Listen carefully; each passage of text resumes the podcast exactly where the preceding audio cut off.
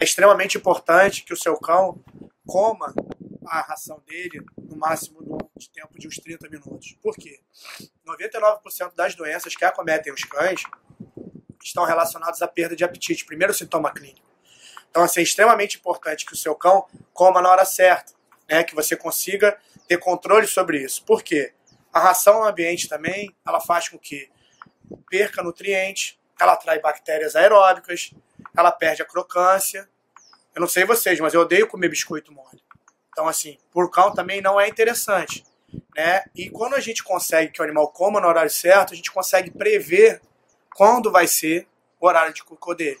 É a gente conseguir fazer com que o seu cão faça cocô no lugar certo e não pela casa toda.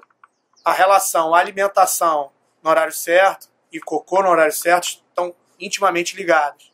É quando você consegue que seu animal coma no horário certo, você deixa ele preso num espaço, só ele só vai ser liberado desse espaço quando ele já tiver feito o cocô. Por quê? A gente vai fazer uma tripla recompensa. Primeiro, quando a gente for lá e ver que ele fez o cocô, a gente vai dar bastante carinho. Depois, imediatamente, a gente vai dar uma recompensa positiva, seja com um petisco, uma salsicha, um biscoito, alguma coisa. E a terceira recompensa consiste em você permitir que o seu animal venha para o lugar onde você está.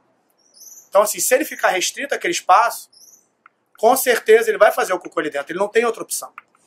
E aí, para a gente conseguir que esse cocô se mova dentro desse espaço, a gente vai usar o repelente caseiro, que é muito importante. O foco da alimentação no horário certo é qualidade de vida.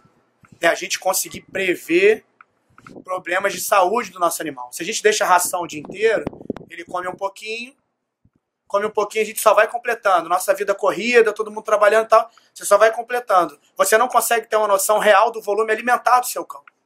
Agora, se você ele come, se ele tem um hábito preciso de alimentação, ele come no horário certo. Um exemplo do Barney, sei lá, 40 pepitas de ração, um potinho, meio copo de meio copo de requeijão. Se ele tem o hábito alimentar correto, ele come assim três vezes por dia, porque ele é um filhote. E aí ele começa a deixar 10 pepitas, 20 pepitas, a gente consegue ter noção que o hábito alimentar dele está diminuindo.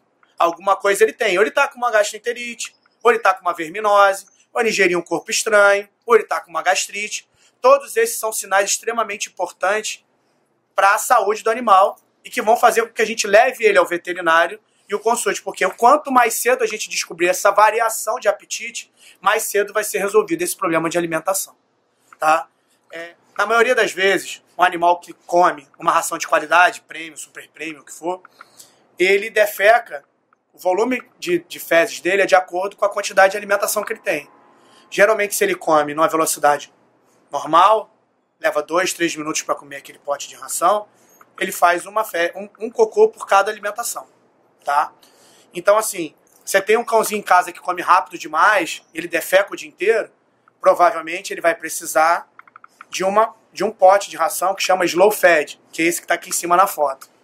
Por quê? Esse pote gera umas barreiras físicas e faz com que o animal coma mais devagar.